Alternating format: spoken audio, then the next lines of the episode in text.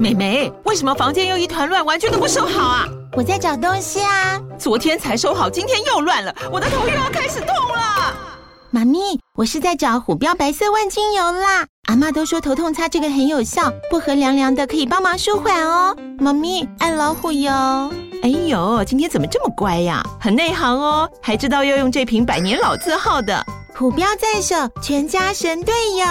全台各大药局、屈臣氏、康氏美皆有贩售。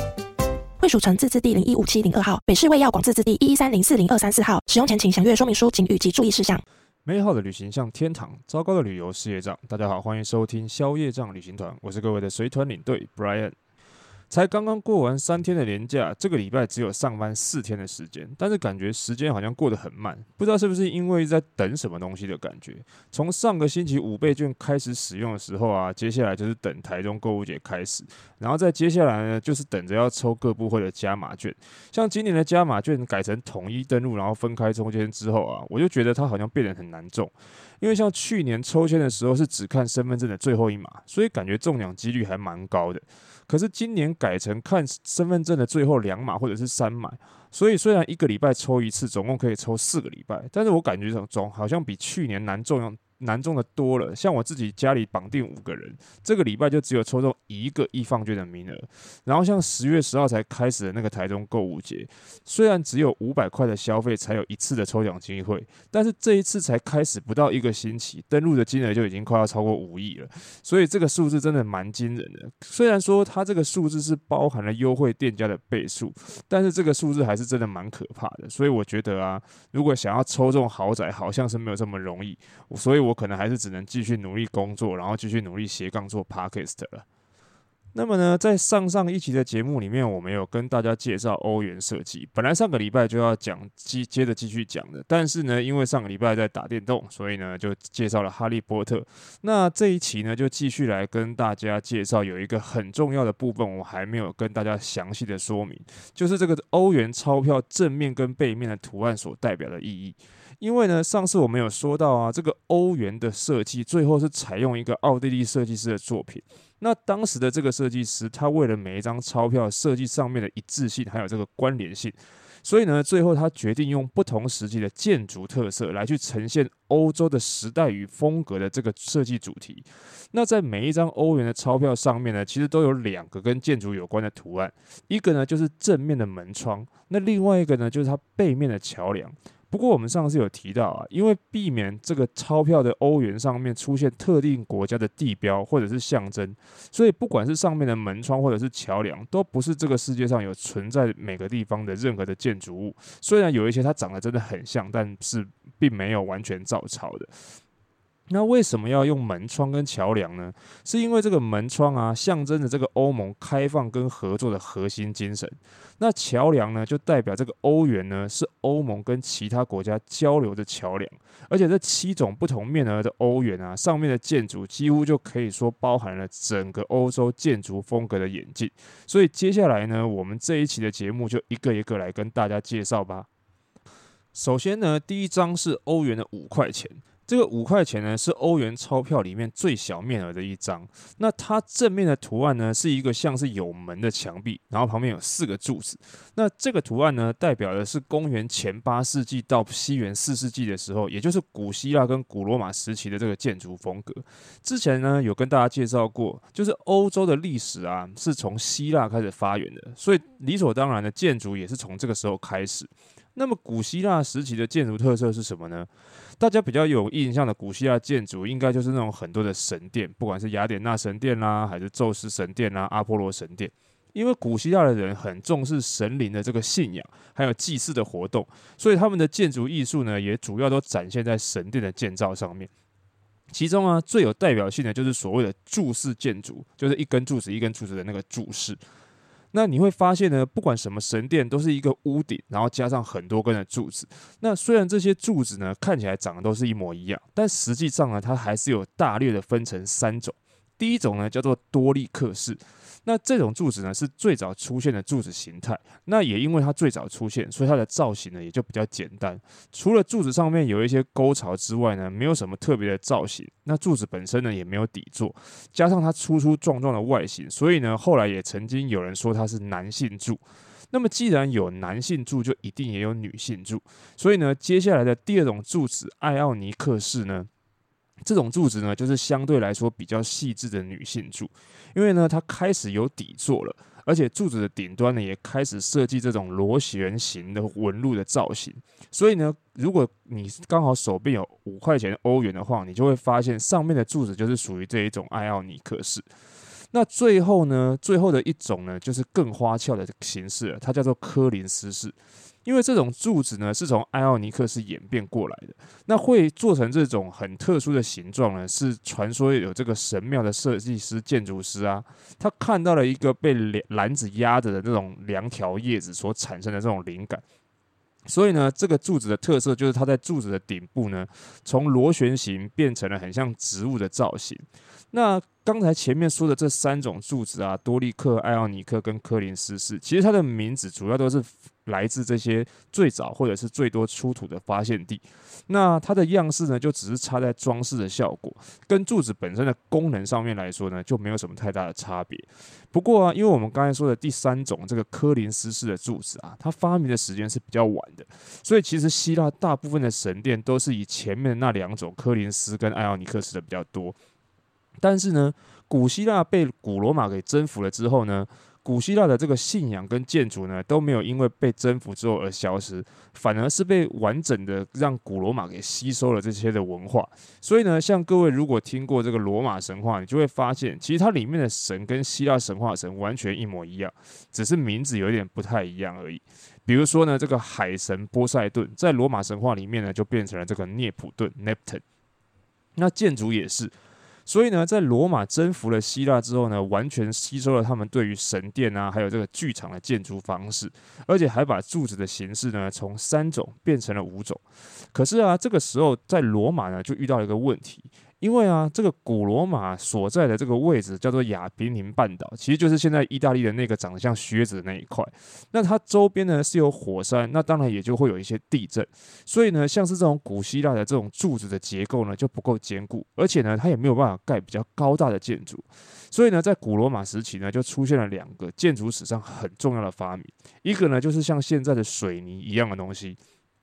因为地利之变的关系呢，所以罗马人可以很容易的取得这个砂浆、石灰啦，还有这个火山灰来做成混凝土，那可以提高建筑的强度。另外一个呢，就是这个券拱的使用。这个券拱，这个券呢，就是五倍券的券；拱呢，就是拱门的拱，也就是这个五块钱、欧元五块钱跟十块钱这个正面上面那个拱门的那种技术。其实这个拱形其实不是罗马人发明的，只是罗马人在他们这个时期呢，把它给发扬光大了，而且大量的应用在他们当时古罗马的建筑里面。所以，像各位如果去罗马，一定会去参观这个万神殿啊，或者是罗马竞技场啊，还有旁边的君士坦丁凯旋门啊。都都是像是这用这种技术跟材料所盖出来的东西，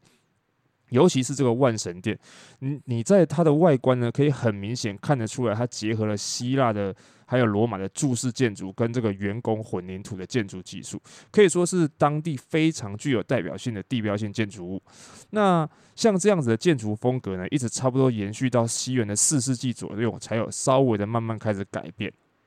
那么接下来呢，就是我们刚才提到的欧元的十块钱，它是一张红色的钞票，上面的图案呢，代表的是西元十一到十二世纪的时候所谓的罗曼式建筑，或者叫做仿罗马式建筑。那大家可能会觉得很奇怪，那不就跟罗马帝国时期一样吗？没有错，就是因为它长得很像，风格也很类似，所以才叫它仿罗马式建筑。因为在西元四世纪三九五年之后啊，这个罗马帝国就被分成了东西两边，有西罗马帝国跟东罗马帝国。那这个西罗马帝国在西元的四百七十六年的时候呢，被日耳曼民族入侵之后，欧洲就进入了一个所谓的黑暗时期。但虽然是叫黑暗时期，但其实也没有真的这么黑暗啦。只是那个时候呢，没有像罗马帝国这种大一统的国家存在，所以在欧洲的土地上，当时都是一些各自为政的小国家。所以那个时候的建筑呢，也比较没有一个统一的特色。一直到后来西元差不多十一、十二的世纪的时候呢，慢慢就出现了一些比较大的城邦，还有像是威尼斯啊、热那亚、比萨这种贸易城市的出现。那那个时候的建筑呢，大部分人都是延续这个罗马的时期的风格，带有这种拱顶的厚重建筑为主。因为不管是在文化上还是历史上，大家还是觉得罗马帝国才是所谓的正统。然后再结合一些其他不同国家或者是不同城邦的建筑特色，所以慢慢的后来就把这个时期的建筑风格叫做罗曼式或者是仿罗马式的建筑了。那么在接下来呢，就进入了欧元的二十块钱。欧元的二十块呢，是一张蓝色的钞票，上面刻画的是西元十三到十四世纪时期流行的所谓哥德式建筑。那我们前面说的仿罗马式建筑呢，在十一、十二世纪的时候虽然非常流行，但是拿来做教堂的时候呢，它有一个很明显的缺点。就是这一种仿罗马式的建筑本体呢，非常厚重，而且呢，它的这个色调比较灰暗，在室内呢又不够明亮，所以后来在法国慢慢出现了一种比较不一样的建筑风格。那它结合了高高的尖拱啦、狭长的肋拱啊，还有像是支架一样的这个飞扶壁扶的那个尖塔，所以呢，让原本这种罗马式的这种笨重啊、结实的教堂风格，慢慢转变成这种瘦长高耸的形式。然后呢，再加上彩绘玻璃的窗户，不但可以减轻这个结构的重量，还可以让这个透进教堂的光线呢，带有一种神秘庄严的感觉。而且再加上那个时候宗教的势力庞大，然后财务又特别的发达，每个地方都在建造教堂。那这种高高的尖塔呢，就会让人更感觉有靠近天堂或者是上帝的感觉，所以像这样子的建筑风格呢，慢慢就开始从法国开始一不断不断的流行。后来到了十三、十四、十四世纪的时候呢，这种建筑形式几乎可以说是成为了教堂的标准配备。那因为是从法国开始出现，然后流行起来的，所以一开始它其实本来叫做法国式建筑。那之所以叫做哥德式建筑，其实是因为到了文艺复兴时期啊，那个时候的建筑家。艺术家呢，觉得古希腊、古罗马这种风格才是正统的，所以这种脱离希腊罗马风格的建筑就很像蛮族的哥德人一样格格不入，所以呢，才叫它哥德式建筑，其实是带有一点点贬低的意义。但是实际上，这种建筑的风格呢，其实跟哥德人一点关系都没有。那么讲完了欧元的二十块钱呢，接下来就到了这个欧元发行量最大的面额钞票，也就是五十块的欧元。那它是一张。偏橘色调的钞票，然后配上看起来很朴素的门门窗，这就是十五、十六世纪非常有名的这个文艺复兴的风格。其实所谓的文艺复兴呢，指的是要复兴这个古希腊、古罗马的古典风格。我们刚刚有前面有提到过，之所以会叫哥德式为哥德式，就是因为他们文艺复兴的艺术家觉得。古希腊、古罗马这种才是正统，但其实虽然是这样讲，但其实文艺复兴活动本质上呢是一种以人为本的文化运动，因为呢在十五世纪的时候啊，这个欧洲人刚刚经历了一场跟现在这个疫情一样夺走无数生命的这个黑死病。导致啊，这是当时的人民对于宗教的依赖慢慢就消退了。那另外一种想法就慢慢萌芽了，也就是他们会觉得人生苦短，应该要及时行乐。所以啊，这个时候他们就不再崇尚哥德式这种高瘦尖细的这个教堂，他们觉得这种东西是盖给神，神又不一定住在里面的，没有什么用。那转而呢，走向这个实用主义，强调建筑的比例还有它的对称，再加上了这个。古希腊、古罗马这种柱式的元素，所以呢，就像欧元上面这个图片一样，然后再加上当时呢新兴的贵族对于人文艺术的大力投资，所以这个时候文艺复兴时期呢，就成为了这个艺术大爆发的时期。不管是在绘画啦、建筑啦、雕刻啊等等啊，都是非常的这个兴盛。所以很有名的那个文艺复兴三杰，达文西啊、米开朗基罗啊，还有拉斐尔，通通都是出自在这个时期。那么在接下来的绿色一百块钱欧元钞票呢，就更有意思了，因为它的图案呢，代表的就是大家比较常听见的，在十七、十八世纪时候盛行的巴洛克还有洛可可的风格。其实巴洛克这个名词啊，原本指的是这个形状不规则的珍珠。那这个风格的形成，其实跟当时一个很复杂的社会环境现状有一个很大的关系。首先，第一个在于世界格局的部分，因为从十五世纪末开始就进入了所谓的大航海时期，也有人叫它地理大发现时期。那它呢，让这个商业还有殖民的活动开始慢慢很兴盛，然后呢，物质的方面呢，大家也慢慢富裕了起来，然后思想的部分也渐渐的越来越多元。可是呢，在宗教的部分，因为十六世纪进行了一场所谓的宗教改革，造成这个天主教的新旧教派的权力斗争，甚至还引发了这个宗教战争，所以呢，间接的让君主专制的皇室权力还有这个财政呢，都得到了提升。那巴洛克的风格就是在这种动荡不安的冲突环境下演变出来的一种艺术风格。那相对于文艺复兴走的是比较平衡啊、严肃啊、理性跟逻辑性，巴洛克的艺术其实更强调的是动态，还有戏剧性，然后浮夸的装饰啊、强烈的对比。所以如果各位去欧洲有看到那种很多金光闪闪的宫廷建筑，都是属于这种巴洛克风格的建筑，比如说像是法国的凡尔赛宫啊，或者是这个俄罗斯圣彼得堡的凯撒林宫，它的外墙柱子上面都会有钞票图案上面的那种人物的雕刻，然后配上镀金的屋顶啊、烛台啊、吊灯啊，还有那种室内整片天花板的壁画，还有大理石的柱子或者是台阶，通通都是巴洛克风格很常见的元素。那到了巴洛克的晚期呢，可能是因为大家对于这种金碧辉煌、金光闪闪的设计感到有一点审美疲劳了，所以呢，他们就开始用一些比较柔和的线条，还有光线，然后把强烈对比的这个明暗色调呢，转变为比较活泼的粉色系，所以就叫做洛可可的风格，其实就是巴洛克的晚期。不过呢，因为洛可可流行的地区呢比较没有那么广，时间呢也稍微短一点，再加上洛可可主要大部分都是表现在室内的装置艺术上面，所以大家呢可能对这个洛可可的名词呢就比较没有这么了解了。那么在接下来呢，就是新版欧元的最后一张，也就是黄色的两百块钱欧元。那可以看到，它图案上面的铁窗呢，代表的就是在工业革命之后被大量使用的这个钢铁玻璃的这个建筑。因为在工业革命之后啊，带来生产技术的进步，还有这个建筑材料的改变。那生产的进步呢，就让这个人口大量的从乡村慢慢的移动到都市来。那带来的状况呢，就是这个城市的人口迅速的膨胀。住宅的需求呢，就急速的上升。那这个时候，建筑材料就从原本的木材啊、石材啊，转向那种可以迅速大量新建房屋的这种钢铁啊、玻璃啊、水泥啊这种。那建筑的风格呢，也从艺术跟文化的作品，慢慢转变成为单纯的技术还有效率做出来的产品。不过呢，虽然我们是这样说，但是这种建筑方式啊，从艺术的角度来说，也不是说它完全没有优点存在。因为用钢筋跟水泥的组合呢，就让这个建筑的形式还有结构会有更大的自由度，还有稳定性。所以呢，这种设计的弹性就让当时流行的这种浪漫主义啊、新古典的这种想法，可以有更广泛的应用还有发挥。所以呢，我们如果要讲一个最有代表性的作品呢，就是在一八五一年的时候，英国举办第一次万国博览会的时候，有盖一个叫做水晶宫的建筑。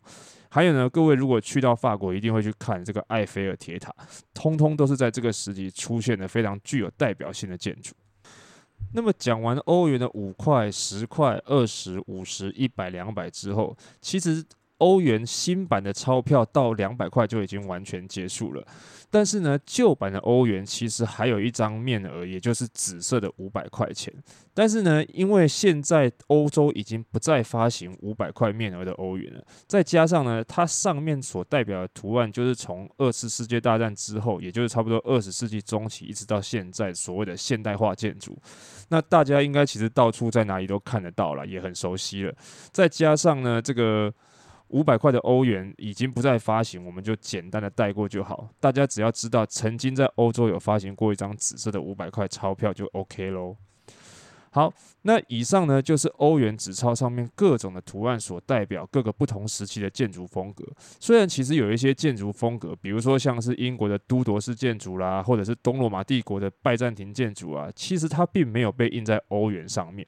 但是呢，也已经包含了大部分我们去到欧洲旅行的时候常常会看见的建筑风格。不过呢，因为我自己也不是建筑专业的。所以呢，我是用我自己的方式来介绍给大家。那希望大家将来去欧洲的时候呢，能够对这些建筑看到的时候稍微有一点印象。那如果我有讲错或者是讲的不好的地方呢，也就希望大家能够多多包涵。那如果大家喜欢这一期的节目内容呢，或者是你们有什么特别想要听的主题，也非常欢迎各位在 Apple Podcast 底下留言，或者是直接到消业障旅行团的 IG 去留言，或者是私讯告诉我。